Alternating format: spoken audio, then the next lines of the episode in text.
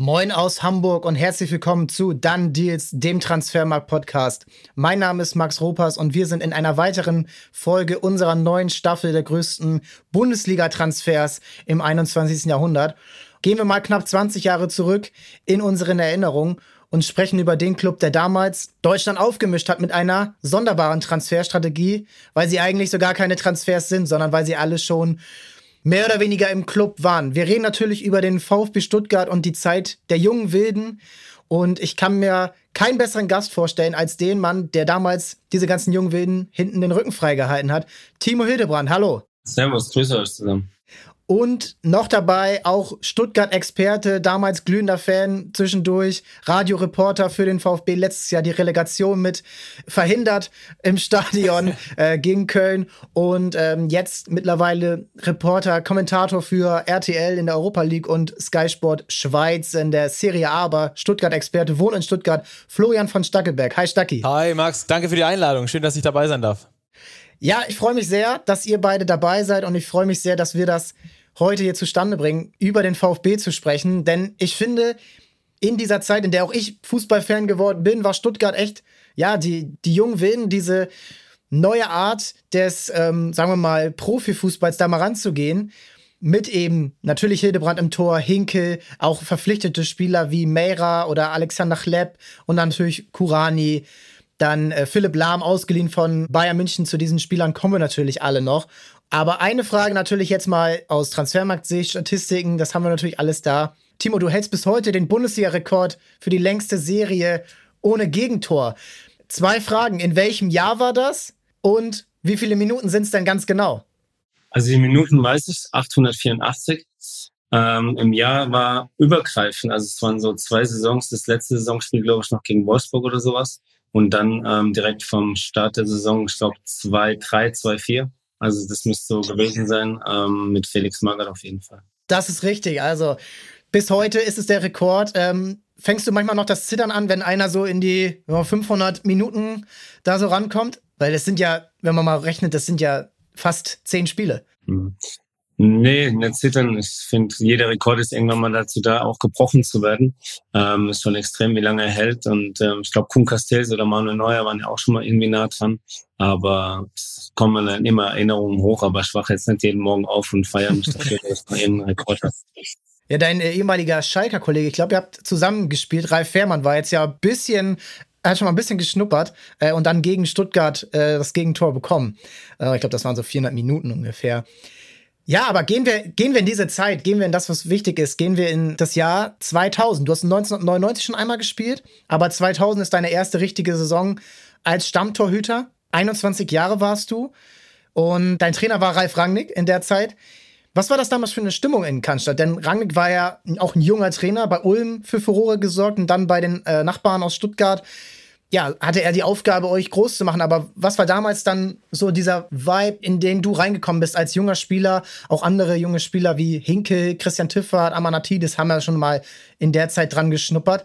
Kannst du das noch beschreiben, wie damals so dein Einstieg in den Profisport war bei Stuttgart?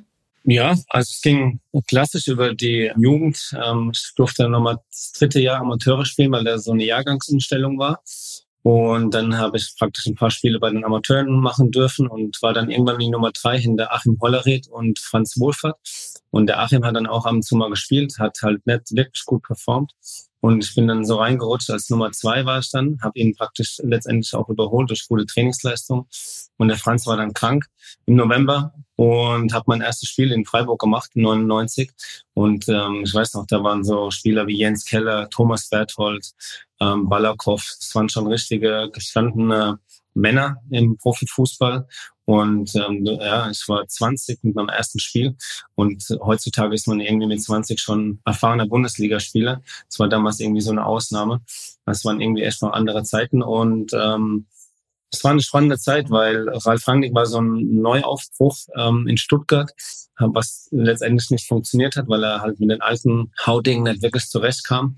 Und in meinem ersten Jahr, wir haben ja noch international gespielt, ja, wir waren direkt irgendwie unten drin und haben gegen Abstieg gekämpft, bis dann halt im Februar Felix Magath kam. Das war so die erste richtige Saison, war wirklich große Lernphase, weil Ähm, aber klar habe ich dann auch viel Fehler gemacht, auch bei Freistößen, das war immer so ein Thema. War keine einfache Saison, die erste. Warum hat das nicht geklappt? Wenn du das auch sagst, so er hat mit den älteren Spielern nicht funktioniert.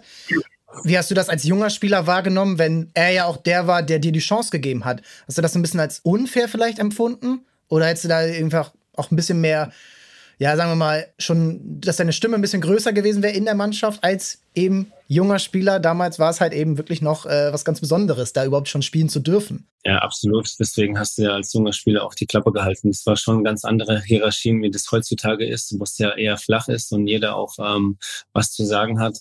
Damals warst du einfach dankbar, dass du hast spielen dürfen und ähm, wenn dann Thomas Berthold oder ein Sony Masola in die Kabine kam, war schon eine andere Präsenz und deswegen ähm, hatte ich da keinen großen Einfluss. Ich war damals wirklich dankbar, dass Ralf Rangnick mir die Chance gegeben hat, weil ich habe in der Saison davor die letzten vier, fünf Spiele gemacht. Ähm, und das war sozusagen der Test, hey, äh, okay, schaffst Timo oder hol mir einen neuen Torwart. Weil es war klar, Franz Wurfert, ähm, es war seine letzte Saison. Und wir haben die Saison dann auch so ein bisschen unglücklich ähm, beendet mit einem 3-3 gegen Bielefeld. Und der Silvio Meissner, der kam nächste Saison zu uns und da haben wir irgendwie noch den UEFA Cup verpasst. Also es war ein bisschen unglücklich und da war schon richtig harte Stimmung. Und so sind wir dann in die neue Saison gegangen und ähm, ja, du warst einfach zu jung, um da großen Einfluss zu nehmen. Starke, wie hast du diese Mannschaft in Erinnerung, die ja, also die letzte unter Rangnick war und auch die letzte, fast letzte, bevor dann eben dieser komplette Fokus notgedrungen äh, auf die Jugend gelegt wurde? Ja, das war halt so die alte Garde, ne? Den man auch äh, auf jeden Fall zugejubelt hat, wo man dann äh, auch äh, sein Vertrauen als Fan auch reingesetzt hat in diese, in diese Jungs. Ich kann mich äh, sehr gut auch an Svonimir Soldo erinnern, der eigentlich so ein Vorausgänger war, der so ein Anführer war in der Mannschaft, das auch nach außen immer gezeigt hat.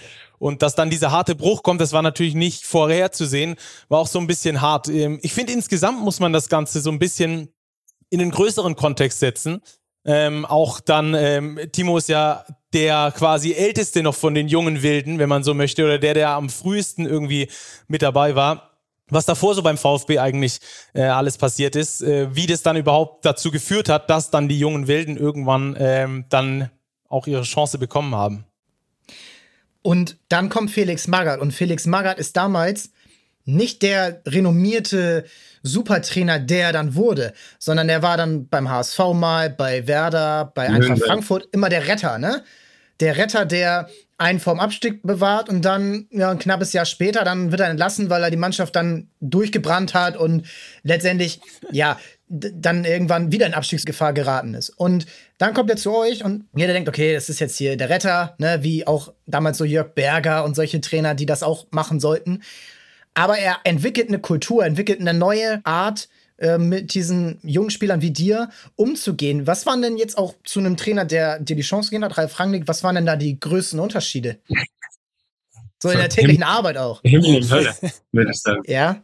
Also wir waren dann auch erst nach drei Jahren durchgefahren, weil du den Begriff benutzt hast. Wir haben es länger ausgehalten, aber ich glaube, Stuttgart war für Felix Magath so seine letzte Chance, eben dieses Image ähm, loszuwerden.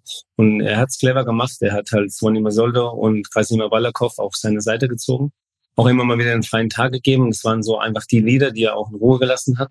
Und der Rest musste letztendlich, ähm, ja, mir fällt jetzt das Wort Schuften ein, aber einfach durch die, durch das harte Stahlbad gehen. Es war letztendlich natürlich Auslese, ähm, der das durchzieht und schafft, der, ähm, ja, es war einfach eine brutal harte Schule. Ähm, aber ich glaube, zu den vorherigen Stationen hat er einfach so ein bisschen weniger Revolte geschürt sozusagen ähm, in der Mannschaft und hat es einfach dann verstanden, auch ähm, also eine gute homogene Mannschaft zu formen, ähm, wo die Jungen dann letztendlich einfach Gas geben müssen, auch für die Alten. Es war nicht wirklich einfach, aber er hat es kapiert, irgendwie eine Stufe runterzuschalten. Ist das, äh, Timo, wenn ich da kurz dazwischen fragen darf, einfacher mit so einer Mannschaft das zu machen, die, die jung ist, die noch wollen, als mit irgendwie einer Mannschaft, die schon äh, ein gewisses Alter hat, eine gewisse Reife hat? Also diese Magath-Art? Ich glaube, sie sind schon noch fügiger auf jeden Fall, also fügiger und haben auch nicht mehr, ähm, also heutzutage glaube ich, mein, wir Berlin das gesehen, es hat auch nicht wirklich 100 Prozent funktioniert. Ich glaube, dass die Spieler halt halt einfach mündiger sind. Aber früher, man musste halt einfach laufen und Gas geben und nicht zurückstecken. Und ähm, wenn man dann auch mal nicht trainieren wollte, musste man in sein Büro gehen und musste selber, also man konnte nicht zum Arzt sagen, hey Arzt, geh mal zum Felix und sag, ich kann nicht trainieren, Nein, man musste selber ins Büro und musste sagen, hey, Trainer, ich habe ein bisschen Probleme. Und dann hat er eh gesagt, ja, geh raus trainieren.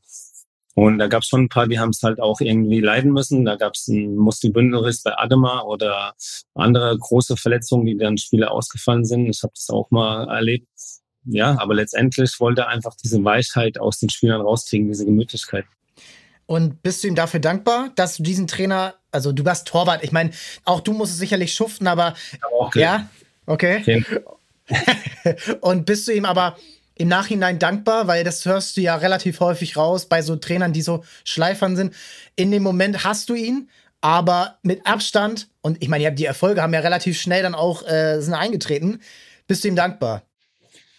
Auf jeden Fall hat es ein Für gehabt. Das war eine wirklich eine qualvolle Zeit. Man sagt ja auch Quelix. Ähm, aber er, er, hat mit dem Erfolg letztendlich auch recht gehabt und uns zum Erfolg geführt. Und dann kann man natürlich dankbar sein, wenn man unter so einem Trainer dann auch in der Champions League spielt und einfach auch oben in der Tabelle mitspielt und einfach für sich persönlich auch ja in den Mittelpunkt gerät, letztendlich auch mit der Serie oder auch ähm, ich bin ja damals auch Nationalspieler geworden und natürlich ähm, habe ich da viel von profitiert und letztendlich waren wir eine brutal fitte Mannschaft und ich habe äh, persönlich da auch viel von bekommen und hat mir gut getan auf jeden Fall.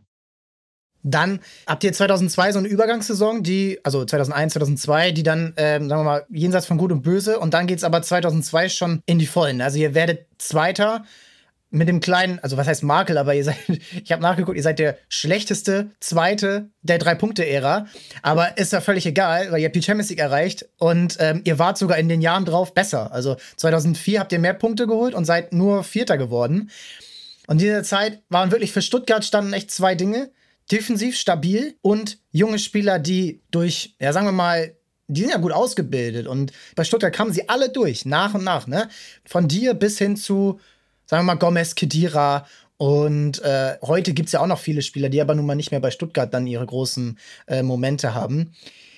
Haben diese jungen Spieler auch einer Mannschaft für ein neues Gefühl gesorgt? Also habt ihr euch Junge dort so ein bisschen selber freibeschwommen in diesem harten Training und habt ihr dann auch selber so eine Art Achse gebildet, so aus, aus dem eigenen heraus? War das damals schon zu spüren? Ja, wir hatten schon auch einen richtig guten Team-Spirit. Wir waren auch so viel unterwegs früher. Das ging ja damals noch, weil es keine Fotos gab oder keine Handys und wo man halt gefilmt werden konnte und so. Und das hat schon auch viel geholfen. Und du hast es vorher auch schon gesagt, es war ja letztendlich nur gedrungen. Stuttgart war irgendwie so am Abgrund, keine finanziellen Mittel mehr und hat einfach auch eine Tugend draus gemacht. Und es hat einfach auch so von der, von den Charakteren gut geklappt. Also jeder wusste seine Position in der Mannschaft und auch wo er steht letztendlich. Und ja, das war letztendlich so ein bisschen auch Fügung. Und ähm, es hat einfach auch Spaß gemacht, den Jungs von hinten zuzuschauen. Die Fans hatten Bock zuzuschauen. Es war einfach ein geiler Fußball auch. Und dann, was würdest du sagen, waren so ältere Spieler, die euch so an die Hand genommen haben? Also wir haben über Soldo gesprochen, Balakov, die dann natürlich aber auch irgendwann nicht mehr die, äh, ich sag mal, tragenden Säulen fußballerisch waren. Wer würde sagen, war noch so ein wichtiger Spieler in der Zeit, der, sagen wir mal, ähm, das ganze Gefüge zusammengehalten hat? Gerade vielleicht einer, der die Leute dann auch mal abends mit aus dem Haus genommen hat? Ja, nicht unbedingt abends und so. Ähm, da gab es so, äh, keine Ahnung, andere Spieler. Ähm, aber du hast es vorher schon gesagt, wir waren bombenstabil hinten mit Bordon und Meira. Also irgendwie, wenn ein langer Ball kam, hätte ich auch Kaffee trinken gehen können, weil ich wusste, hey, Bordon köpft das Ding weg. Und wenn einer irgendwie durchläuft, Fernando war einfach eine Maschine. Und es hat einfach super gepasst. Einfach auch mit Silvio Meissner.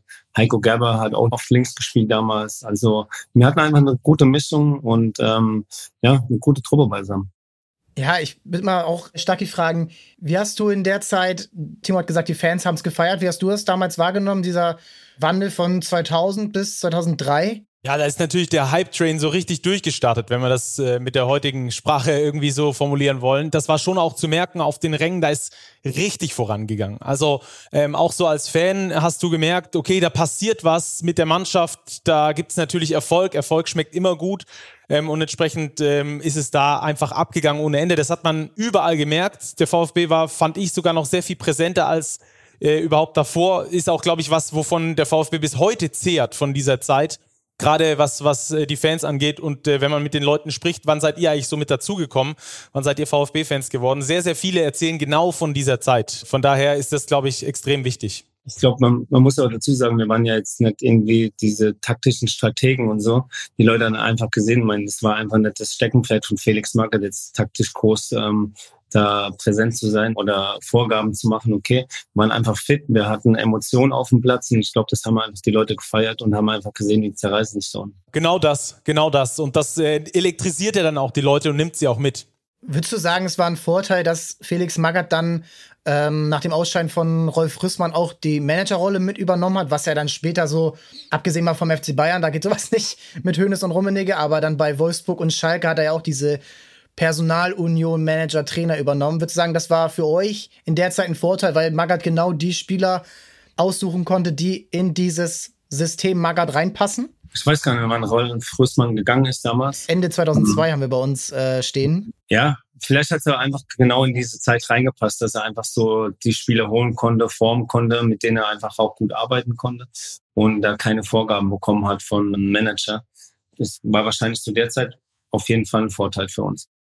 Ich wollte noch gerade fragen, ähm, eigentlich ist es an, an euch beide interessant, euer Lieblingsspieler. Also Timo, aus deiner Sicht beim Training, wer hat dich da so fasziniert, gerade wenn du vielleicht so ein bisschen aus der Torwartperspektive das so ein bisschen besser beobachten konntest? Wer hat damals, kann ein junger, kann aber auch ein älterer gewesen sein, wer hat euch da so ein bisschen auch im Training vielleicht mal schwindelig gespielt?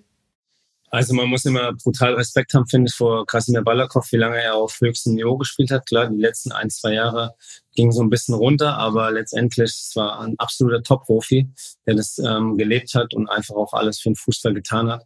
Und ich fand einfach auch extrem, Alex Lepp ähm, war ein unglaublicher Tripler. Wenn er irgendwie noch ein bisschen mehr Kopf gehabt hätte, also ich meine, er war bei Barcelona und bei Arsenal eine richtige Weltkarriere gemacht, aber damals in den jungen Jahren hat man schon noch gemerkt, okay, klar, ähm, so ein bisschen Flausen im Kopf, aber technisch und so, was der da abgezogen hat, das war der Wahnsinn. Starke, wer hat dich dann auf den Rängen am meisten fasziniert? Marcelo Bordon war mein Lieblingsspieler, weil der auch so eine mitreißende Art hatte. Der war so ein Fighter. Er hat mir immer gut gefallen. Ich bin eh immer so der Typ, der es mag, wenn die Spieler so, die die Zuschauer emotional mitreißen können. Diese Spieler mag ich besonders gerne, egal ob das jetzt durch ein schönes Dribbling ist oder halt durch diesen Abwehrfight. Bei Marcelo Bordon war es eher der Abwehrfight. Das war mein Lieblingsspieler damals. Ja, ich erinnere mich beim Bordon immer noch an das Freischusstor gegen Werder 2004. Legendäres 4 zu 4. Kannst du dich an das Spiel noch besonders erinnern, Timo? War jetzt vielleicht für einen Torwart nicht das Schönste, aber für den Fan auf jeden Fall. Ziemlicher Schlagabtausch, ja. Es waren immer spannende Spieler gegen Bremen auf jeden Fall. Ähm, es hat Spaß gemacht. Aber ja, Marcelo war einfach auch ein total feiner Mensch und hat der Mannschaft unglaublich gut getan.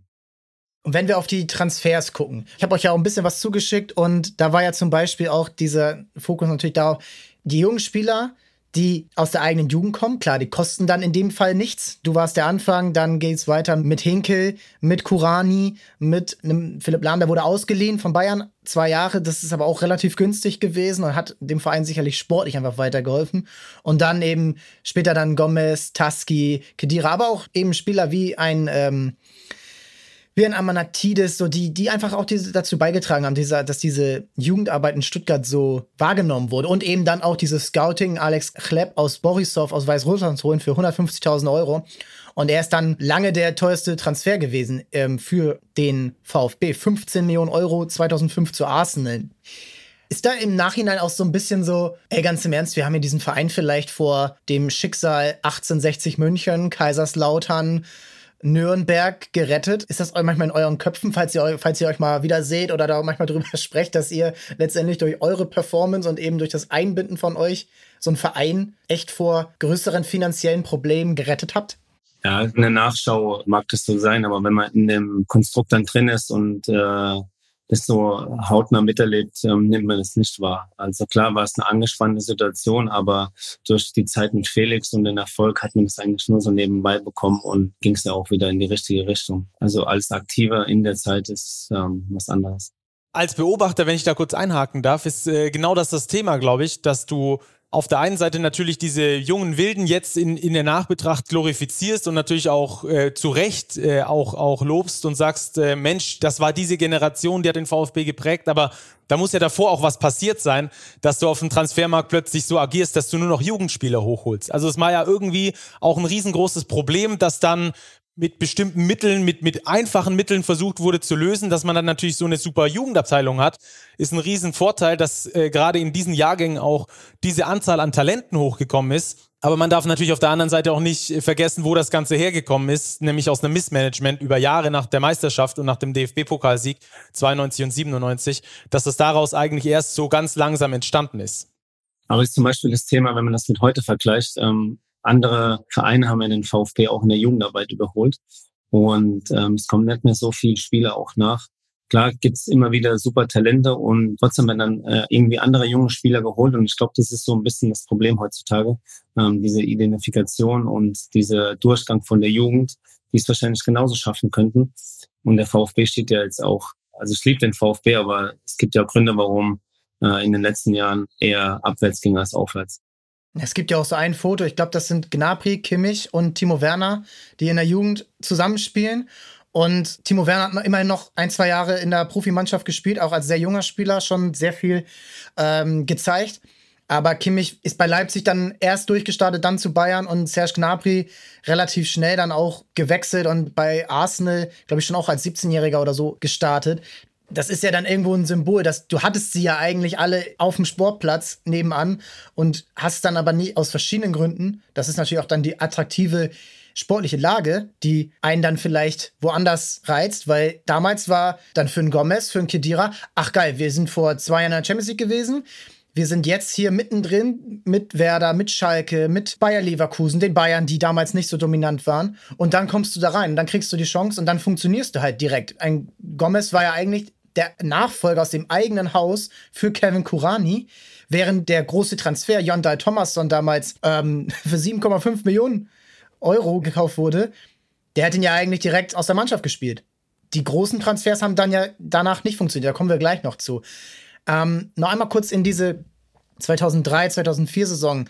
Du hast die Limits ja angesprochen, die finanziellen Limits, an denen ja auch Felix Magath dann nichts ändern konnte. Und trotz Champions League 2003, 2004 gab es ja auch andere Mannschaften, die euch dann mit ähnlichen Mitteln, aber vielleicht auch mal mit größeren Mitteln wieder überholt haben, wie zum Beispiel Werder Bremen, die einfach eine super Saison hat. War es dann vielleicht auch mal ein bisschen frustrierend, so mitzuerleben? Borussia Dortmund hat damals viel Geld ausgegeben, dass du eigentlich richtig geile Arbeit leistest, aber du dann manchmal einfach vielleicht keine Chance hast gegen einen Thomas Rositzky oder gegen einen äh, Roy Mackay, der dann auf einmal zu Bayern gekommen ist.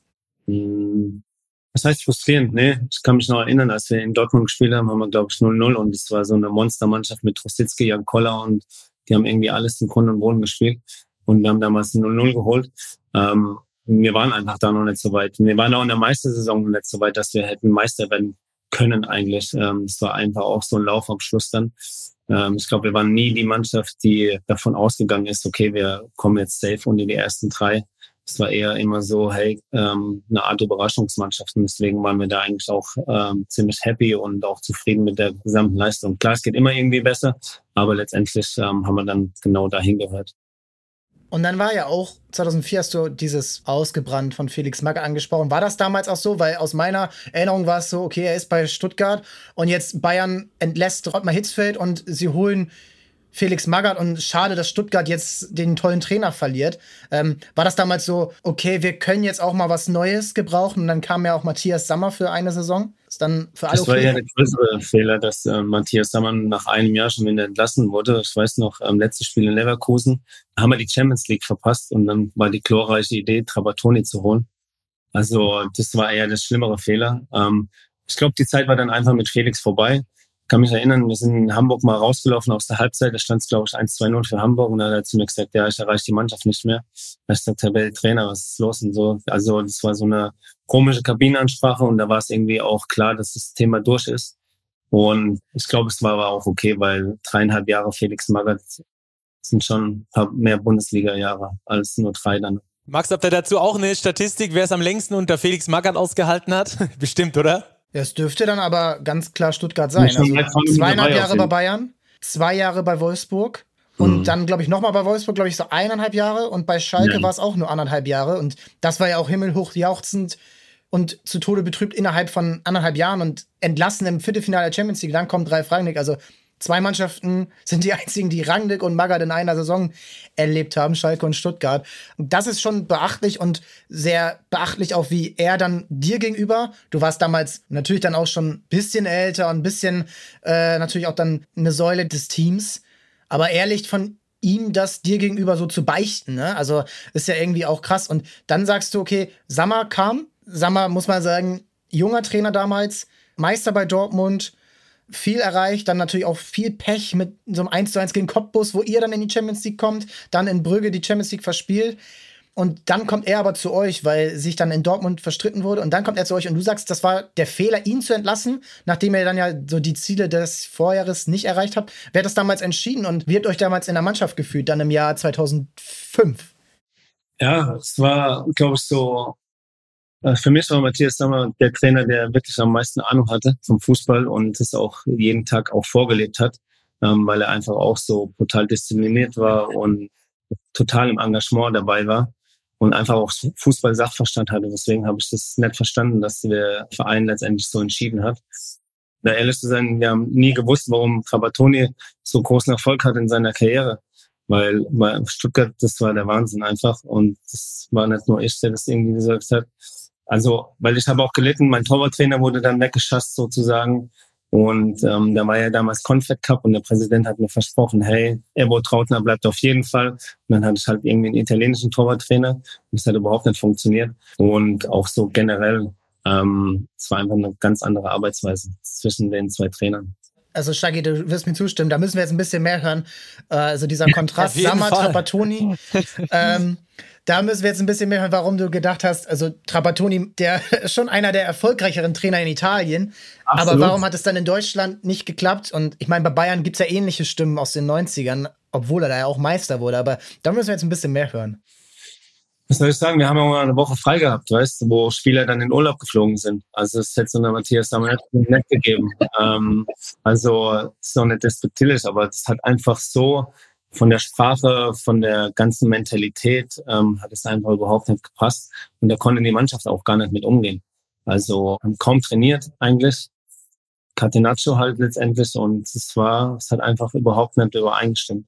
Ich finde das interessant, weil man so als außenstehende Person eigentlich eher davon ausgehen würde, dass äh, Trapattoni eigentlich so der wirkt ja manchmal so wie so ein, soll auch nicht despektierlich gemeint sein, aber wie so ein netter Opa, ähm, wobei Matthias Sammer jetzt zuletzt wieder bei Amazon Prime ähm, richtig äh, Dampf gemacht hat. Einer, der so nach außen jetzt nicht der sympathischste ist, ähm, wird aber dann als Spieler komplett andersrum sein, weil du halt beim einen merkst, der hat Kompetenzen, der andere nicht so wirklich, oder? Ja, absolut. Also ich kann mich auch gerade an, also es kam mir gerade in den Kopf, ich war bei Trapattoni im Büro und es war wirklich so für mich ähm, elementar halt, dass Immo Trautner mein Torwarttrainer bleibt, weil ich habe es dann auch in der Vorbereitung gemerkt, dann gab es so ein Supercup-Spiel gegen Bayern, wo ich einen durch die Hosenträger bekommen habe, okay, ich habe einfach nicht mehr so gespielt wie vorher. Aber für mich war es halt einfach auch klar, weil es war ähm, das Training, Automatismus und so. Man kann es vergleichen mit Tapalovic und Neuer. Das hat einfach in so eine Dekade super funktioniert und das ist enorm wichtig. Und dann war ich im Büro und dann Trapattoni halt so, ja, hier ist die Tür, du kannst gehen und so, weißt Also er hat mich am liebsten auch weggeschickt aus dem Verein. Und da gab es schon ziemliche Eskalation. Also es war wirklich nah dran. Und es war nicht wirklich einfach. Das ist wirklich absolut spannend. Und allein die Trainer, die du hattest, von 2000 bis 2007, das ist eine Reihe, die, die sich, ja, ja, wirklich unglaublich. Also Rangnick, Magath, Sammer, Trapattoni und dann Armin Fee als äh, dann Meistertrainer. Sammer auch bis, das war seine letzte Trainerstation. Danach DFB-Sportdirektor, Bayern Sportdirektor und ja, jetzt diese Beraterrolle bei Dortmund. Also sehr interessant, dass das einer der begabtesten Trainer, die Deutschland wahrscheinlich in den letzten 20 Jahren hatte, nur fünf Jahre Trainer war und irgendwie dann ja auch schade, dass das bei Stuttgart bei dir, gerade wenn du als Spieler so geschwärmt hast, dann eben nichts geworden ist. Und ich habe noch mal nachgeschaut. Also, ihr wart ganz lange auf Rang 3. Ihr hattet sogar noch Chancen, auf Platz 2 Schalke einzusammeln, die kurz vorher noch von der Meisterschaft geträumt haben. Aber dann das eben letztendlich auch zu manchen Verkäufen geführt hat. Ne? Also weißt du das vielleicht noch, wie das dann damals war? Weil 2005 wechselt Kurani zu Schalke und ihr hättet Schalke mit ein bisschen Glück einfangen können auf Rang 2, den damals sicheren Platz für die Champions League. Rang 3 war Qualifikation und ab 4 war dann schon UEFA Cup. Und ihr seid dann am Ende, glaube ich, Fünfter geworden, äh, weil ihr eben die letzten beiden Spiele verloren habt und Werder holt euch noch ein und Hertha hat euch überholt. Bitterer Verlauf. Hast du damals das so mitbekommen, dass auch solche Platzierungen dann und das entsprechende Geld, was dann zur Verfügung steht, zu solchen Transfers geführt hat?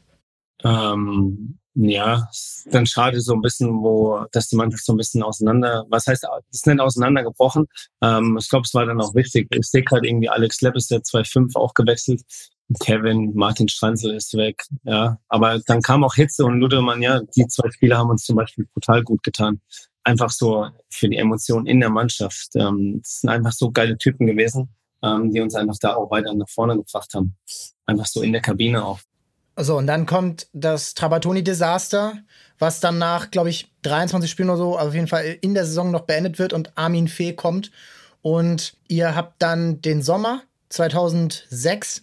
Da kommen dann, also man muss noch mal kurz sagen, Thomasson hat nicht so funktioniert. Teurer Transfer, glaube ich, damals teuerster Verkauf der Vereinsgeschichte. Jesper Grönke, auch ein zweiter Däne, hat auch nicht so funktioniert, wie es sollte. Und dann aber im Sommer 2006 verpflichtet ihr Ricardo Osorio und Pavel Pardo, zwei Mexikaner, Arthur Boca, Ivora, der bei der WM gespielt hat 2006 in Deutschland, Antonio da Silva, und Roberto Hilbert zusammen für 10 Millionen Euro. Also fünf Spieler für 10 Millionen Euro, relativ günstig. Und dann kommen noch Kedira und Taski aus der eigenen Jugend hoch. Gomez kommt noch so ein bisschen mehr rein als auch, ja, er war damals 20 Jahre alt, 20, 21 Jahre.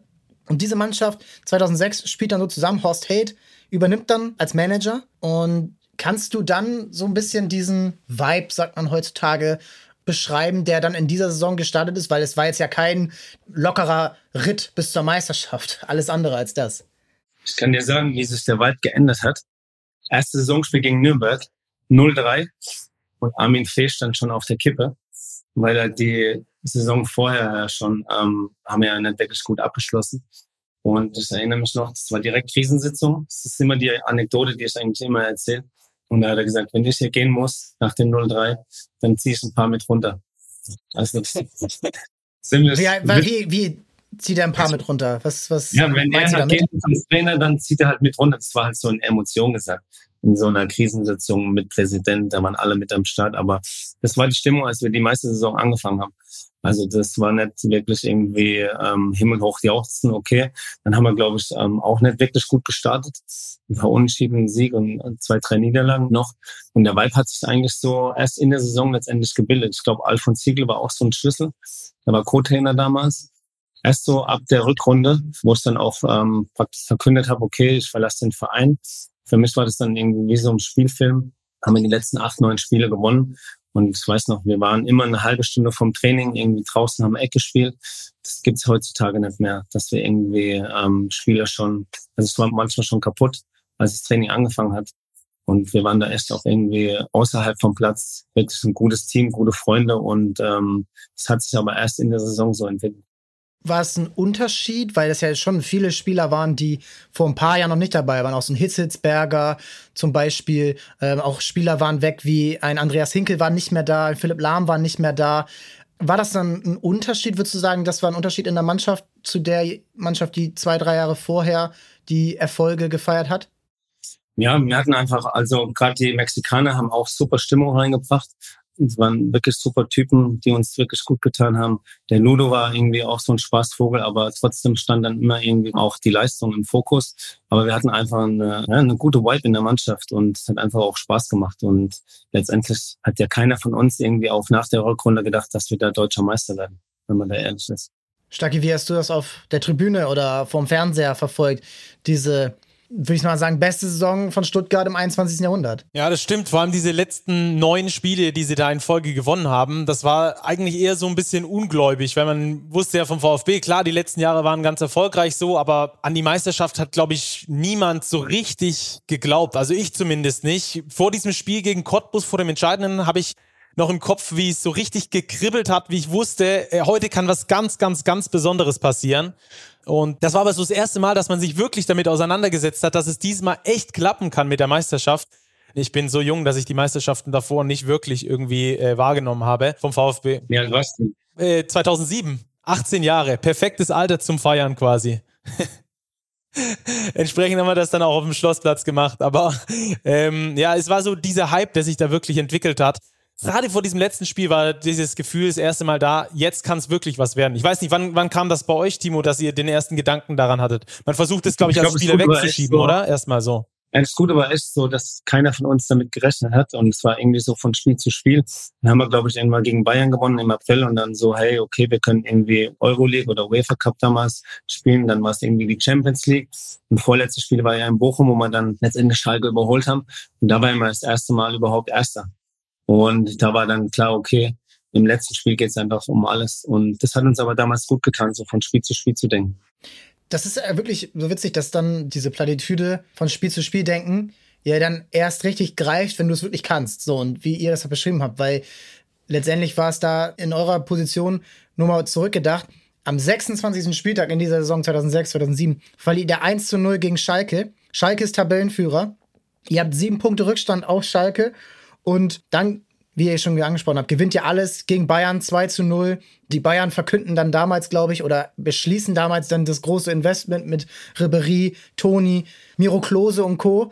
Also Uli Hoeneß sitzt da, ich glaube, der saß da eingekeucht auf der Ersatzbank damals, äh, daran erinnere ich mich noch.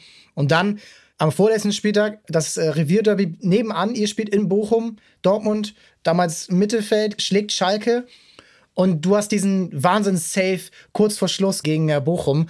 Hast du dir das manchmal angeschaut, wenn du dir nicht unbedingt den Rekord äh, unbedingt immer anschaust, aber diesen, diesen Safe, der letztendlich dein letzter großer für Stuttgart war und auch der letzte große für den Verein?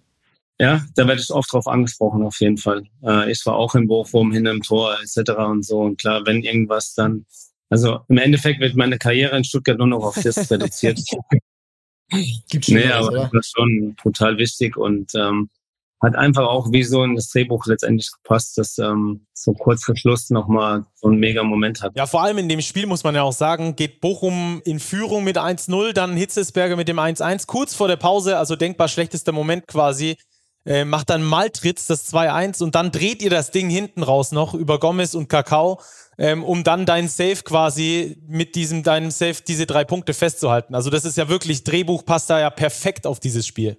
Aber es war auch so in der Saison. Wir haben mal in Bielefeld zu neunt auch äh, irgendwie ein Spiel gedreht mit zwei roten Karten und wir haben in der Saison immer so diesen Glauben gehabt, dass wir auch Spiele drehen können. Letztes Spiel ja auch gegen Cottbus erstmal 1-0 hinten, Schalke führt 2-0 und es war eigentlich so, okay, egal, passiert, es geht weiter, wir drehen das Ding sowieso. Wann hat sich da bei euch dieser Vibe entwickelt? Äh, Max hat mich vorher gefragt, äh, wann ich dran geglaubt habe. Ihr habt ja diese neun Spiele dann in Folge gewonnen. Was ist da passiert, dass diese neun Spiele in Folge gewonnen wurden? Habt ihr euch da einfach in Rausch gespielt, wie man das so kennt? Ja, ich glaube schon. Ich meine, es ist ja ein langer Zeitraum, über zwei Monate letztendlich, ähm, zwei, drei Monate. Aber wenn man da mal so drin ist, es ist einfach so auch eine Plattitüde, aber dann funktioniert einfach irgendwie alles. Und wenn man halt unten drin steht, dann schießt man halt gegen den Pfosten, der Ball geht raus statt rein. Und es ist einfach letztendlich so, kann man nicht beschreiben. Ja, ihr habt zum Beispiel ein Spiel beim HSV äh, 4 zu 2 gewonnen, aber es stand nach 27 Minuten schon 3 zu 0. Das sind so Dinger, wo dann einfach auch alles irgendwie klappt. Äh, der Gegner kriegt dann noch eine rote Karte, aber. Van der Vaart ist dann alleine nach hinten gelaufen, hat zurückgespielt. War das das Spiel? Und da war kein Torwart und Mario hat ihn dann überholt. Das war das Spiel, das, das, Ah, ich glaube, das war ein Jahr vorher. Ah, ich ja? glaube, da erinnere ich mich dran, weil ich Weiß meine, das war im Dunkeln. Ah, das war die große Saison, wo der HSV es so gut schaffen konnte, äh, Meister zu werden, 2006. Und ich glaube, da haben sie dann so die wichtigen Punkte dann verspielt. Okay. Das ist so mein Trauma. Aber nichtsdestotrotz schafft ihr es zur Meisterschaft. Ihr werdet gegen Cottbus Meister, ihr lasst es dann euch nicht mehr nehmen. Ja, eigentlich hätte Schalke es schaffen müssen. So, die werden immer noch darüber nachdenken, dass sie das nicht geschafft haben. Werder Bremen hat auch Spiele verloren, die sie hätten nicht verlieren sollen in der Saison.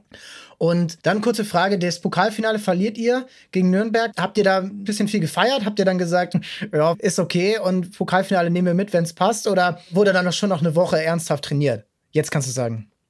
Klar, haben wir ernsthaft trainiert, weil meines, es wäre Wahnsinn gewesen, wenn wir das Double geholt hätten. Ähm, was einmaliges für den VfB. Und ähm, ich glaube schon ab Dienstag, Mittwoch haben wir uns dann wieder voll auf das Pokalfinale konzentriert. Klar, waren dann noch so ein bisschen Nachwehen, aber letztendlich, wir haben in der Saison irgendwie dreimal gegen Nürnberg verloren. Das Spiel, Kakao kriegt irgendwie kurz vor der Halbzeit rote Karte. Aber das war auch so. Wir haben uns so zurückgefeitet in Unterzahl, haben es irgendwie nochmal geschafft, den Ausgleich zu schießen und ähm, in der Verlängerung kriegt man dann das 3-2. Also es war eigentlich so die gesamte Saison in ein Spiel verpackt. Ah, leider zum Negativen. Es war übrigens an meinem Geburtstag und, und ich war großer VfB-Fan ja. zu der Zeit. Schade. Vor allem bist du ja dann 18 da auch dann gewesen. Ja, genau. Ich war kurz davor Aber, 17 ähm, und dann genau 18 geworden. Timo, das ist dein letztes Spiel für den VfB gewesen und du hast ja gesagt, das stand schon relativ früh fest, dass du wechselst. Mhm. Äh, da habe ich eigentlich zwei Fragen. Die erste, warum war für dich da Schluss in Stuttgart?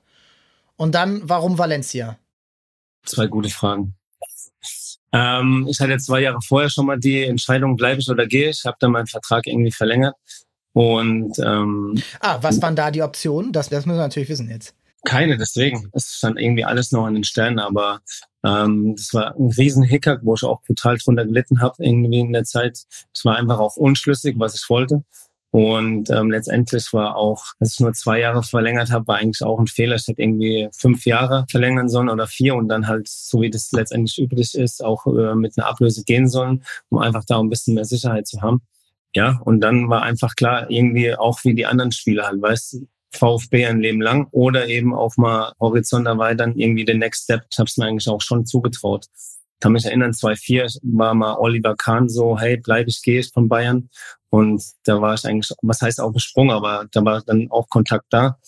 Das war ja dann damals schon irgendwie auch Nationalspieler und habe mir einfach gedacht, okay, nächste größere Verein wird schon funktionieren. Ähm, dass ich dann halt irgendwie ins Chaos schlechthin irgendwie wechsle, konnte man vorher nicht wissen, weil Valencia war zu der Zeit eigentlich auch unter den Top 4 in Spanien und die Marschrichtung vom Verein war eigentlich auch, dass Canizares geht. Der hat dann damals verlängert und es war eigentlich so das Anfang vom Ende. Das war auch eine starke Mannschaft. Also mit Ja, David mit Silva, David. Villa, wer hat da noch alles mitgespielt? Ruben Baraja, Albelda, Angulo, wir hatten eine brutale Mannschaft. Und was würdest du sagen, warum, du warst damals 27 oder 28, also bestes Torwartalter eigentlich für die nächsten, ja, fünf Jahre, würdest du dann sagen, das hat dann nicht so funktioniert und dann die Station danach auch nicht mehr so, wie es bei Stuttgart funktioniert hat. Gab es da so einen Grund aus deiner Sicht, dass das dann vielleicht so eine Entscheidung war, die dir so ein bisschen auch diese Sicherheit, die du als Torwart brauchst, so dieses Selbstverständnis, hat dir das da so ein bisschen das genommen? Ja, auf jeden Fall. Also es ist ja so, dass man trägt ja immer seinen eigenen Anteil dazu bei, aber es war einfach eine brutal chaotische Zeit in Valencia. Wir haben auch in der ersten Saison, als ich dahin kam, zwar gegen den Abstieg gespielt und ähm, trotzdem den Pokal irgendwie geholt. Aber das waren, keine Ahnung, ich hatte da drei, vier Trainer in der ersten Saison. Ich wusste nie, spiele, spiele ich nicht. Dann hast du mal Champions League gespielt, dann hast du mal in der Liga gespielt. Es war einfach nie klar. Bis Koman kam, unter dem war ich praktisch die Nummer eins. Aber der wurde dann auch irgendwie Ende April entlassen. Dann kam Una Emery. Der hat einen neuen Torwart geholt aus Brasilien und dann war eh klar. Vor der WM wurde ich dann noch irgendwie geschasst. Das hat mir irgendwie auch nochmal die ähm, Füße weggezogen. Ähm, und dann war für mich auch klar, dass hier Ende ist. Und dann habe ich irgendwie nochmal ein halbes Jahr irgendwie auf der Tribüne äh, gesauert, bis ich irgendwie nach Hoffenheim bin. Also es war die erste richtig schwierige Zeit für mich in meiner Karriere. Klar ist auch immer ein Risiko, weißt du, wenn du einen Verein verlässt, zu so einem irgendwie ähm, spanischen Chaos-Club, ähm, was man halt vorher nicht weiß. Aber letztendlich wollte ich den nächsten Schritt gehen. Aber hat auch die Entscheidung, die du vorgetroffen hast, dieses nur zwei Jahre verlängern, hat das auch ein bisschen damit zu tun gehabt, dass bei Stuttgart, ja, ihr habt, da- seid dann Meister geworden, aber da waren die Entscheidungen ja schon getroffen. Hat das dann auch dazu geführt, dass du so gesagt hast, okay, ich könnte hier jetzt fünf Jahre ein sicheres Gehalt haben, was ja auch dann immer so eine Entscheidung ist, weil die immer so ein bisschen vergessen wird, wie viel Millionen dann eben auch sicher sind. Hat das dann überhaupt erst dazu geführt, dass du gesagt hast, nee, lieber nur zwei Jahre, weil es gibt ja jetzt mittlerweile gibt's ja Möglichkeiten mit Ausstiegsklauseln und Gehaltsanpassungen nach einem Jahr oder nach zwei Jahren und die Ausstiegsklausel sinkt mit laufendem Vertrag und alle möglichen Geschichten. Hat dir das da so ein bisschen damals so die Lust genommen, bei Stuttgart so lange zu bleiben wie möglich, beziehungsweise da so lange zu unterschreiben? Na, es war nicht wirklich lustig. Ich habe mich einfach selber gefragt, okay, will ich halt hier immer bleiben oder will ich irgendwie auch mal was anderes sehen in meinem Leben, in meiner Karriere und habe mich einfach dann auch dafür entschieden. Mein, in der Meistersaison habe ich ja letztendlich auch verkündet im Winter, ich verlasse den Verein. Und danach war es irgendwie so auch ein bisschen befreiend. Ähm, ich habe ja damals im Winter schon, was nicht kommuniziert wurde, in Valencia letztendlich unterschrieben gehabt. Und ähm, für mich war dann einfach so, das ist irgendwie so abgefallen letztendlich. Gab es damals auch ernsthafte Alternativen zu Valencia?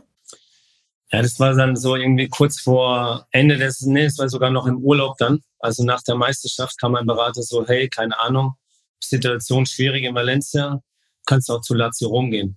Und so, hey, was, was, voll eingestellt, irgendwie auf Valencia, alles schon so auf mental. Ich habe schon Spanisch gelernt, ein halbes Jahr.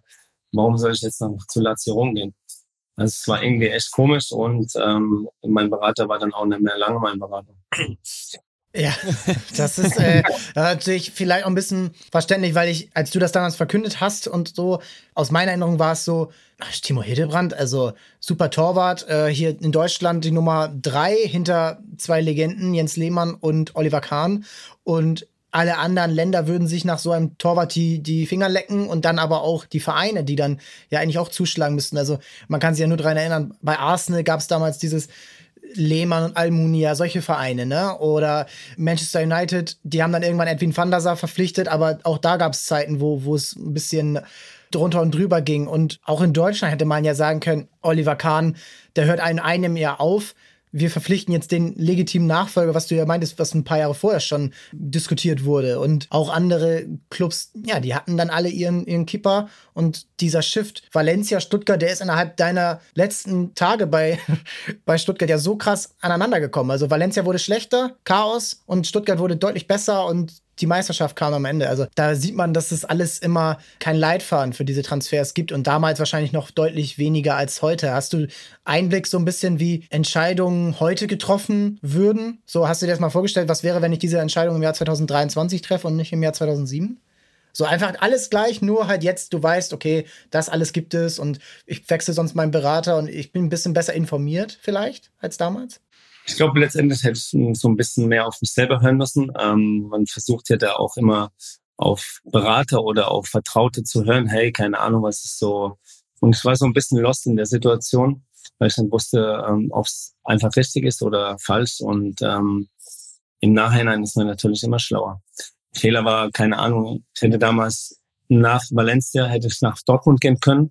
Ähm, Also da ist gerade Jürgen Klopp so nach Dortmund gekommen, seine erste Saison. Aber es war mir letztendlich zu unsicher, weil da halt Roman Weidenfeller war. Der war auch schon zig Jahre beim BVB im Tor.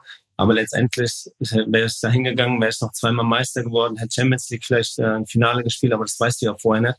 Ich bin halt ein zu rangnick sicherer Hafen. Hoffenheim war damals Erster. Und das weißt du halt immer. In dem Moment weißt du es halt nicht. Von daher trifft man ja die Entscheidung immer in dem Moment bestmöglichst halt ich glaube, da kann auch keiner einen Vorwurf machen. Äh, du sprichst die Saison an, Hoffenheim wird Herbstmeister, du kommst dorthin. Ibišević verletzt sich, äh, reißt sich das Kreuzband in der Winterpause, glaube ich, und ihr werdet Neunter und ähm, Dortmund kommt dann in der Rückrunde hoch. Wir machen auch dazu noch eine Folge und die erreichen dann ein Jahr später Europa League, dann werden sie Meister schon. Wenn man aber 2008 jemanden gefragt hätte, wer wird eher Meister, Hoffenheim oder Dortmund, hätten, glaube ich, alle gesagt Hoffenheim. So allein wegen der finanziellen äh, Unterstützung, die er damals ja noch deutlich mehr genossen hat und damals ja noch deutlich mehr investiert werden musste. Jetzt trägt sich der Verein ja selber. Stacki, hast du so ein bisschen auch, wenn man jetzt nochmal auf Stuttgart zurückkommt, so diese Saison 2007 endet, ihr werdet Meister, Timo Hildebrand wechselt den Verein, dann aber auch, ähm, ja, Transfers, die dann eben getätigt werden. In diesem Sommer kann man ja noch mal kurz reinschauen. Also wir haben 2007 dann den Abgang von eben Timo Hildebrand. Wir haben den Abgang von auch Spielern wie Birovka, Streller, Gentner. Aber jetzt letztendlich, es kommen dann Schäfer, Everton, der damals bei Dortmund gespielt hatte, Meister geworden ist und eben Ciprian Marika für 7 Millionen. Und dann, ja, geht so diese Phase los. Hinrunde schlecht, Rückrunde gut und irgendwie am Ende spielt man in die Europa League. Hast du so ein bisschen da so in dieser Saison 2007, du feierst deinen 18. Geburtstag, ihr werdet Meister, da so ein bisschen, was wäre, wenn wir dort diese Entscheidung getroffen hätten und dann vielleicht diese? Wie siehst du diese Phase, die ja letztendlich dann den Anfang vom Absturz des VfB Stuttgart eingeleitet hat? Ja, der auch gar nicht so richtig äh, aufgehört hat bisher, ne? Ähm, irgendwie ähm, war das wirklich so dieser Stein, der da ins Rollen gekommen ist ähm, und der auch nicht mehr aufgehört hat, so richtig äh, zu rollen ich glaube, keiner hat wirklich damit gerechnet, dass man das irgendwie konservieren kann, gerade nach diesen Abgängen dann auch in dieser Zeit. Aber dass es dann natürlich so kommt, auf lange Frist gesehen, hat, glaube ich, auch niemand gesehen, mit dem Gang dann in die zweite Liga später, äh, mit dem Wiederaufstieg, jetzt wieder mit großen Problemen. Ähm, ich glaube, das hat man nicht wirklich gesehen. Und ich glaube auch, dass man nicht auf diesen Großangriff der Bayern, den du vorher schon angesprochen hast, dass man auf den irgendwie vorbereitet war, überhaupt in Fußball Deutschland. Man wusste natürlich, die Bayern machen jetzt was, die wollen wieder zu altem Glanz, aber das das dann so eine Dominanz entwickelt, die ja bis heute ähm, noch krasser gewachsen ist eigentlich über die Jahre. Ähm, ich glaube, das ist äh, nicht, nicht klar gewesen. Dass das vielleicht auch diese entscheidende letzte Provokation war, die der FC Bayern gebraucht hat, um zu diesem Großangriff quasi zu blasen, das hat man damals nicht gesehen. Ja, und eine spannende Phase generell in Deutschland. Also wir begleiten ja hier in verschiedenen Folgen mehrere Vereine und ich komme immer wieder auf diese Jahre 2007, 2008, 2009 zurück, wo die Bundesliga in der Spitze so ausgeglichen war und am Ende, ja, Bayern, das kann man vielleicht so ausklammern. Die, die investieren dann in Ribéry und in Luca Toni werden Meister und dann wird es vielleicht einmal wieder nichts, dann holen sie einen Rom und werden wieder Meister und dann wird es wieder nichts und dann holen sie Martinez, Götze, Lewandowski und hast du nicht gesehen und werden dann nur noch Meister. Aber dann auch Dortmund schafft es so, sich als Zweiter zu etablieren. Und das ist so für mich so dieser Platz, was Dortmund geschafft hat, das hätten auch vielleicht andere Mannschaften schaffen können. So, sich daraus zu arbeiten, eigene Jugend, junge Spieler, was ja Stuttgart eigentlich vorgemacht hat. So, Stuttgart hat es ja vorgemacht für andere Clubs, die dann aus eigener Jugend oder aus anderen Teams so die jungen Spieler hochzuziehen. Dortmund hat es dann gemacht mit Götze, Reus, Sven Bender, äh, Mats Hummels neben Subotic, aber auch andere Vereine, wie dann auch RB Leipzig, die dann auch jungen Spielern, natürlich haben die das finanzielle, was kein anderer hat, aber so viele Mannschaften, die das eben schaffen, sich dort rauszuarbeiten. Und Stuttgart wurde dann überholt von Clubs wie natürlich Dortmund, aber auch eine Mönchengladbach, irgendwann dann Eintracht Frankfurt, irgendwann dann auch so ein Verein, ja, so Schalke kam dann auch noch wieder mal ja, mal nein. Leverkusen hat sich immer wieder gehalten dann zwischendurch, also war Hannover besser, zwischendurch war, war Hoffenheim besser. Es ist so eine Phase gewesen damals, in der sich viele so ihren Weg in den nächsten, für die nächsten zehn Jahre geebnet haben, zum Positiven wie zum Schlechten. Zwei Punkte dazu, äh, wenn ich da ganz kurz reingrätschen darf. Ich glaube, gerade diese Phase von Stuttgart auch mit diesen jungen Wilden war maßgeblich dafür verantwortlich, dass auch ähm, die UEFA und die DFL Regeln eingeführt haben, dass junge Spieler gefördert werden müssen, dass sie aus dem eigenen Verein da äh, mehr Spieler kommen müssen, die sogenannte 4 plus 4 Regel. Und äh, noch ein großes Thema, wenn wir gerade bei den, bei den jungen Wilden sind und äh, dass der VfB überholt wurde. Ich glaube, man darf auch nicht außer Acht lassen, dass die TSG Hoffenheim 2008 aufgeschlagen ist. Und zwar nicht nur in der Bundesliga als Bundesligist, sondern auch als größter Konkurrent für eben diese Nachwuchstalente, die der VfB sonst eigentlich so für sich reserviert hat. So, ich sag mal, äh, nördlich von Freiburg bis in ganz Baden-Württemberg mindestens, meistens sogar schon ein Stück weit äh, drüber hinaus, aber dass dann da natürlich noch eine zweite Kraft entsteht, die gar nicht so weit weg ist, die ein moderneres Trainingszentrum hat, die größere Möglichkeiten in der Förderung hat, die vielleicht auch durch dieses Junge nochmal die Möglichkeit hat, ähm, Spiele auch anders zu fördern. Das darf man, glaube ich, in dieser Zeit auch nicht ganz äh, außer Acht lassen. Ich glaube, Timo kann uns da bestimmt auch was dazu sagen. Du hast dieses Hoffenheim ja vor allem in der Frühphase der Bundesliga live miterlebt. Ja, auf jeden Fall. Ich meine, wir hatten totale Möglichkeiten. Wir sind damals ja auch äh, direkt umgezogen ins neue Trainingszentrum und es war schon eine andere Welt in der damaligen Zeit. Sieht man übrigens auch bis heute an, an so Spielern wie Grisha Prömel oder so, der jetzt auch wieder für Hoffenheim spielt, der zwischendurch mal bei Union Berlin war, kommt eigentlich aus Esslingen, also direkt äh, neben Stuttgart, spielt aber natürlich für Hoffenheim in der Jugend und äh, geht dann auch jetzt als Profi für Hoffenheim ähm, weiterhin, ja, als Mittelfeldspieler nicht so auf Torjagd, aber zumindest sammelt er da Einsatzminuten, wenn er nicht gerade verletzt ist. Ja, seit er verletzt ist, äh, ist Hoffenheim eher am Abstürzen. Genau. Aber das aber am Rande. Was ich ähm, noch auch spannend finde, ist, dass Stuttgart, seit du gegangen bist, eigentlich die Torhüterposition, irgendwie gab es da immer Probleme.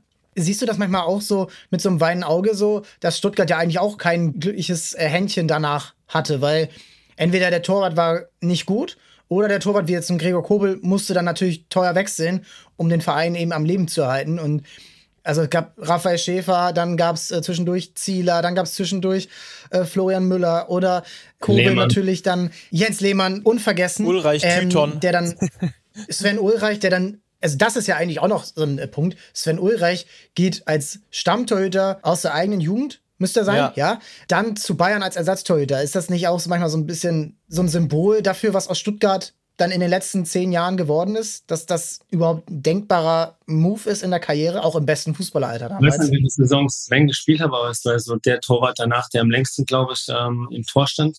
Jens war ja auch noch zwei Jahre letztendlich beim VfB, aber Sven wurde hier relativ wenig gewertschätzt, glaube ich. Hat immer relativ, wurde immer sehr, sehr kritisch gesehen. Letztendlich sieht man ja bei Bayern, ähm, dass das, das super funktioniert. Immer wenn er reinkam, hat er super performt. Hat er einen kurzen Ausflug gehabt beim HSV, was auch nicht wirklich sonderlich erträchtig war. Aber Sven wurde sehr, sehr kritisch hier immer gesehen. Klar, er hat immer auch seine Phasen gehabt, aber wer hat es nicht? Letztendlich ist schade, dass danach niemand mehr kam, der jetzt auch über längere Zeit ähm, die Nummer eins war. Aber ich glaube, das geht auch einher einfach mit der Situation des Vereins. Weil wenn du immer unten drin stehst, hast du einfach schwer auch zu glänzen. Es gibt so einen Ortega, klar, Bielefeld, die kriegen irgendwie auch immer 25 Schuss aufs Tor, dann glänzt er halt. Aber wenn du, du hast dann einfach eine viel höhere Quelle an Fehlern oder auch, wo du einfach schlecht aussehen kannst und es ist eigentlich selten, dass ein Torwart da positiv mit rausgeht. Ist ja auch sicherlich was anderes als Bielefeld im Abstiegskampf zu sein, wo du eh weißt, ich muss hier eh ran. Oder Riemann in Bochum oder eben bei Stuttgart oder im HSV oder Schalke, wo man sich ja auch die Jahre angucken kann. In der ersten wie in der zweiten Liga ständig wird der Torhüter getauscht. Da werden, also bei Stuttgart ist das Ulreich gewesen, beim HSV ist es Heuer Fernandes, der jetzt wieder spielt und der wurde für zwei Torhüter ausgetauscht und auch Sven Ulreich. Oder bei Schalke diese ganzen Dramen um Nübel und Fährmann und jetzt spielt wieder Fährmann, der auch schon 15 Mal auf die Bank gesetzt wurde und ausgeliehen wurde. Also da merkt man ja eigentlich bei jedem Verein, ey, nimm den, den du hast und stärk den, anstatt jetzt einen neuen zu holen, weil die, die Wahrscheinlichkeit, dass der genauso die gleichen Probleme erleidet wie der aktuelle Torhüter, das ist schon naheliegend. Ja, es ist nie einfach auch, ähm, sich zu integrieren oder auch, du weißt ja nie, in welche Phase du als Mannschaft kommst. Klar liegt es letztendlich immer an einem selber, aber als Torwart leitest du ja immer mit von der Mannschaft. Also du profitierst ja genauso, wenn du einen Bordon vor dir hast und einen Mera und der Soldo und wir räumen alles ab, als wenn du genau irgendwie so einen Hühnerhaufen vor dir hast und nicht weißt, kommst du jetzt raus, kommst du nicht raus. Also das ist schon sehr abhängig von der Mannschaft. Hm. Und ein abschließender Punkt, weil wir über so Transferstrategien sprechen, weil wir schauen, okay, was für Transfers bringen wie viel finanziell, aber auch eben auf dem sportlichen. Und gerade ist bei Stuttgart, finde ich, eine spannende Phase zu Ende gegangen mit eben jungen Spielern oder zu Ende gegangen, weiß ich nicht, aber der entscheidende Mann wurde geschasst mit Sven Mislintat, der Spieler geholt hat, wie ein, wie ein Kalajdzic oder wie ein Mangala, der diese Spieler vielleicht nicht mal geholt, aber auf jeden Fall geformt und dann auch ähm, veräußert. Diese Spieler sind jetzt gegangen. Diese Spieler haben dem Verein viel Geld eingebracht. Sie haben auch sportlich, finde ich, gut gepasst. Und jetzt sieht es wieder so aus, als Bruno Labbadia in allen Ehren. Und aber auch, ja, irgendwie wirkt dieser Verein wieder so ein bisschen unsicher. Und ich weiß nicht, ob wir vielleicht in fünf Jahren über diese Zeit sprechen und sagen, ach, das hat den VfB, in welche Richtung auch immer, verändert. Nimmst du das auch gerade wahr, dass bei Stuttgart gerade wieder so ein bisschen äh, Chaos rund um die entscheidenden Fragen, wie bauen wir unseren Kader auf, wer wird der Trainer, wer wird der Manager, wer sind die entscheidenden Spieler auf dem Platz? Ist auf jeden Fall. Bei dir? Irgendwie so ein Bruch. Ich habe auch gedacht, dass der VfB irgendwie auf einem guten Weg ist. Ähm, weil für mich ist immer entscheidend, und du siehst es auch bei den erfolgreichen Vereinen, Kontinuität auf den Schlüsselpositionen ist einfach der Key, weißt, äh, für Erfolg. Ähm, Was sind für dich die Schlüsselpositionen? Also nimmst du da auch Spieler mit rein? Nicht unbedingt. Ähm, eher halt verantwortlich, Sportdirektor, Präsident, Manager, Trainer ich finde, Dortmund hat es zum Beispiel super gemacht als Vergleich. Sebastian Kehl wurde nicht irgendwie ins kalte Wasser geworfen. Der hat so zwei, drei Jahre assistiert. Und jetzt hat er, ist er praktisch Sportdirektor. Und für mich ist es einfach immer so ein Zeichen von Erfolg, wenn einfach Kontinuität im Verein herrscht. Und jetzt sind halt auf den Schlüsselpositionen in, in Stuttgart praktisch komplett neu strukturiert worden. Und ähm, ist auf jeden Fall ein spannender Moment. Ähm, ich finde trotzdem sind Chancen da. Also ich finde zum Beispiel Ruben Kasper, ähm, der ist jetzt Marketingchef, klar, der hat jetzt mit dem Sportlichen nichts zu tun, aber das ist ein guter Typ, ähm, der von Bayern kam, der das China-Geschäft ähm, ausgebaut hat. Und trotzdem ist so ein bisschen einfach wieder so ein kleiner, also was heißt ein kleiner negativer Schwung, aber man merkt, dass ähm, so ein bisschen ein Bruch wieder da ist. Stacke, wie siehst du das? Stimme ich Timo voll zu. Ich finde genau das ist äh, das Problem, dass man den Weg, den man sich selber geschaffen hat, auch über, ich sag mal, über Kontinuität, auch in der schweren Phase, beispielsweise, dass man da Pellegrino Materazzo weiterhin den Rücken gestärkt hat, äh, auch in der, in der schweren Phase. Da ist man eigentlich, hat man da was entwickelt, was man dann einfach wieder aufgegeben hat. Das ist eigentlich genau diese Strategie gewesen. Wir bleiben bei unserem Weg, wir fördern junge Spieler, auch wenn dieses Jung und Wild so ein bisschen anders interpretiert wurde wie zu Timos Zeiten wurde also sehr viel junges Material geholt, Spielermaterial geholt, um dann ähm, auf Jung und Wild zu setzen, anstatt aus der eigenen Jugend da viel hochzuziehen. Ist auch eine Art von Jung und Wild, ist halt ein äh, bisschen was anderes, aber es gab zumindest diesen Weg, dass man sich darauf verständigt hat, okay, wir sind vielleicht nicht unter den Top 10 in der Bundesliga, wenn es mal gut läuft, dann sind wir da irgendwo in der Nähe. Wenn es mal schlecht läuft, stecken wir im Abstiegskampf, aber wir verlassen diesen Weg nicht.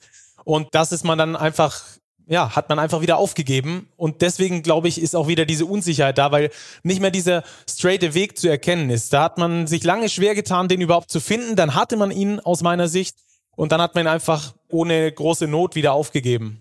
Also ich finde es ja auch nicht schlimm, wenn man einen Trainer wechselt, weißt du, das gehört irgendwie so mit dazu. Materazzo war jetzt, äh, glaube ich, zweitlängste Trainer in Stuttgart. Ähm, aber so mein Misslintat gegen Alex Werle, Präsident gegen Hitzelsberger ja. und so, diese ganzen Querelen hinten dran, das macht einfach kein gutes Bild. Ja. ja, also es ist eine spannende Phase, in, in, vielleicht im negativen Sinne ist Abstiegskampf wahrscheinlich bis zum letzten Spieltag mhm. wieder. Das kann von direktem Hoffenheim Abstieg gegen Stuttgart. Und Stuttgart gegen Hoffenheim. Ja. Das, ist auch, also, das ist der Wahnsinn. Ja, also ist vorgeschrieben. Eigentlich alle deine Ex-Vereine, bis auf Frankfurt, alle deine Ex-Vereine da unten mit drin, ähm, mit Schalke noch. Und ja, irgendwie kann man da irgendwie nur hoffen, dass sich der Beste durchsetzt irgendwo. Also bin ich irgendwie im Abstiegskampf neutral. Aber ja, Stuttgart für Stuttgart wäre es der dritte Abstieg in sieben Jahren. Und man hat sich zweimal direkt wieder hochgearbeitet, aber das ist, was Gott, kein ähm, automatischer Move. Man sieht es beim HSV, man sieht es auch bei anderen Vereinen, Nürnberg, Hannover, Lautern 1860, die Vereine, die ich am Anfang schon angesprochen habe. Und ja, man kann für Stuttgart nur hoffen, man kann für dieses Stadion, diese Region ähm, nur hoffen, dass das irgendwie sich wieder in eine ordentliche, kontinuierliche, wie ihr sagt, Bahn wirft. Und ja, wenn man dann auf diese Zeit zurückschaut, 2002 bis 2007 diese Erfolge, Champions League, die längste ohne Gegentor-Serie, also all das, was Stuttgart ja gemacht hat, 2000 vier habt ihr, glaube ich, 24 Gegentore nur bekommen oder 2003. Also das sind, das sind Wahnsinnszahlen, die eigentlich nur die großen Dortmunder und Bayern-Meisterschaften äh, unterboten haben. Das sind wirklich beachtliche Geschichten und dass ihr eben wirklich einen Nationalspieler nach dem nächsten in die äh, Mannschaft gehoben habt. Von dir über nochmal die Namen. Andreas Hinke, Philipp Lahm, Kevin Kurani, Gomez, Tusky, Kedira. Also wer da alles mindestens WM Dritter geworden ist, das ist ja unglaublich. Und auch 2014 waren äh, manche noch mit im Kader bei der Weltmeisterschaft.